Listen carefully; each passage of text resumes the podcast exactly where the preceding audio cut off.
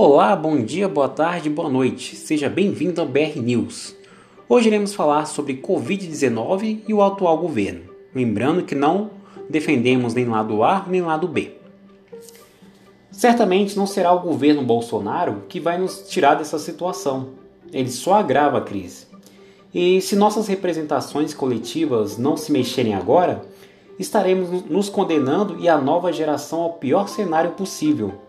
A geração Covid-19 será mais uma vítima da política de morte e destruição desse governo insano. Aqueles que enfrentaram a ditadura e a derrotaram em 1985 nos asseguraram um novo período democrático e chegou a 2015. Suas mobilizações e lutas nos garantiram 30 anos com liberdade de pensamento, de expressão, uma nova Constituição, novos partidos, um novo pacto social e eleições.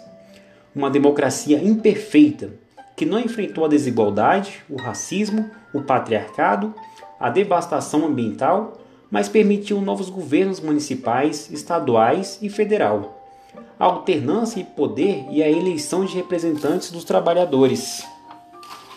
São as entidades, os movimentos sociais, as, as associações os sindicatos, as organizações de igrejas, os atores coletivos que pressionam, as instituições democráticas e as transformam. Em certos momentos da história, apesar de sua diversidade de agendas, elas assumem bandeiras comuns, como foi os das diretas já, em 1983 e 1984. 14 anos de governo do PT e uma maré econômica internacional favorável permitiram a melhoria de todos os indicadores sociais e a projeção internacional do país como uma potência emergente.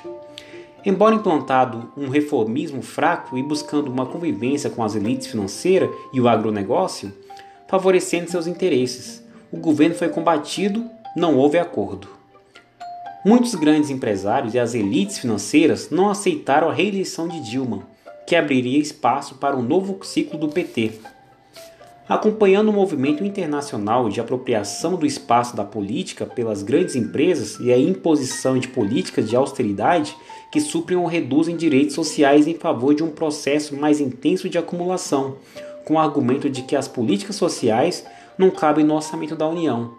Esses setores empresariais, liderados pela Federação Brasileira de Bancos, FEBRAPAM, a Confederação Nacional de Indústrias, CNI, e Federação das Indústrias do Estado de São Paulo, Fiesp, bancaram o golpe de 2016 e bancam ainda o governo Bolsonaro. As, as reformas previdenciárias e trabalhistas, as privatizações e a imposição do teto de gastos sociais trazem essa marca. Trata-se de destruir o nascente estado do bem-estar social definido pela Constituição de 1988 e as entidades movimentos sociais, associações e sindicatos que defendam seus direitos. Sob a bandeira Tudo Menos PT, setores conservadores se uniram e, com a acusação de uma pedalada financeira, derrubaram o governo democrático, respaldando o período Temer e a eleição manipulada nas redes sociais de Bolsonaro. Muitas das igrejas evangélicas neopentecostais viram nesse momento a oportunidade de fazer bons negócios reforçar seu poder político e de comunicação e a sua pregação de valores conservadores e aumentar seu rebanho, e aderir a um golpe. O golpe também contou com o apoio de expressiva parcela das classes médias, mobilizadas por uma intensa campanha midiática contra a corrupção e o PT. Sentiram-se incomodadas em seus privilégios com a melhoria da condição dos mais pobres. Hoje, Parte desses setores conservadores que apoiaram o capitão está assustada com a incapacidade desse último de enfrentar a pandemia e com a incompetência do ministro da Economia de responder a uma crise profunda, sem precedentes, que está jogando milhões de brasileiros na miséria e promovendo uma quebradeira geral nas médias e pequenas empresas. A Covid-19 se espalha, dissemina no país, colhendo cada vez mais mortes pela inexistência de uma política federal para enfrentar a pandemia. Há especialistas que dizem que vamos conviver por, por anos com essa crise sanitária, com aberturas e fechamentos, calmarias e repiques, até que surja a vacina, até que venha a nova pandemia. A devastação da natureza nos expõe aos novos vírus.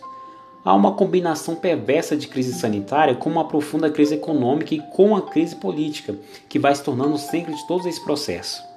Se a economia não for reorientada sob uma nova ótica, com políticas de dinamização da economia local e do mercado interno, políticas de emprego e de trabalho, investimentos pesados em educação, saúde e políticas sociais universais, um plano nacional de oferta pública e gratuita de banda larga, além de renda básica, principalmente para atravessar os próximos anos.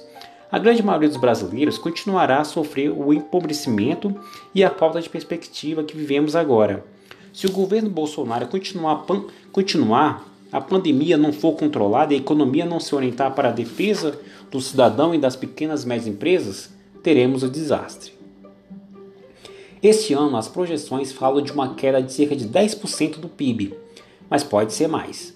Para muitos milhões de brasileiros e brasileiras, vai faltar emprego, trabalho, comida na mesa dinheiro para o aluguel. O governo ignora a crise e mantém sua estratégia de austeridade. Alega que não tem dinheiro para atender essas necessidades, mas não mexe uma palha para cobrar impostos dos mais ricos. Coisas simples, que não requerem mudanças profundas, como tributar juros, dividendos, retirar isenções fiscais, combater efetivamente a sonegação fiscal. Certamente não será o governo Bolsonaro que vai nos tirar dessa situação. Ele só agrava a crise. E se nossas representações coletivas não se mexerem agora, estaremos nos condenando e a nova geração ao pior cenário possível. A geração Covid-19 será mais uma vítima da política de morte e destruição desse governo insano. Há algumas semanas, as iniciativas de resistência democrática estão se multiplicando. As torcidas organizadas de futebol, eternas rivais, se uniram e, for foram para as ruas pedir democracia. Várias articulações e redes de entidade pedem o impeachment do presidente e agora se articulam na recém-lançada campanha hashtag, hashtag Brasil pela Democracia, hashtag Brasil pela Vida promovida por entidades nacionais como a Ordem de Advogados do Brasil, a Associação Brasileira de Imprensa, Sociedade Brasileira do Progresso de Ciência, a Comissão AS e a Associação Brasileira de Organização Não Governamentais, centrais sindicais e uma infinidade de outras organizações. Essa campanha tem o potencial de promover encontros diferentes, a soma dos democratas, a expressão da cidadania em todas as formas.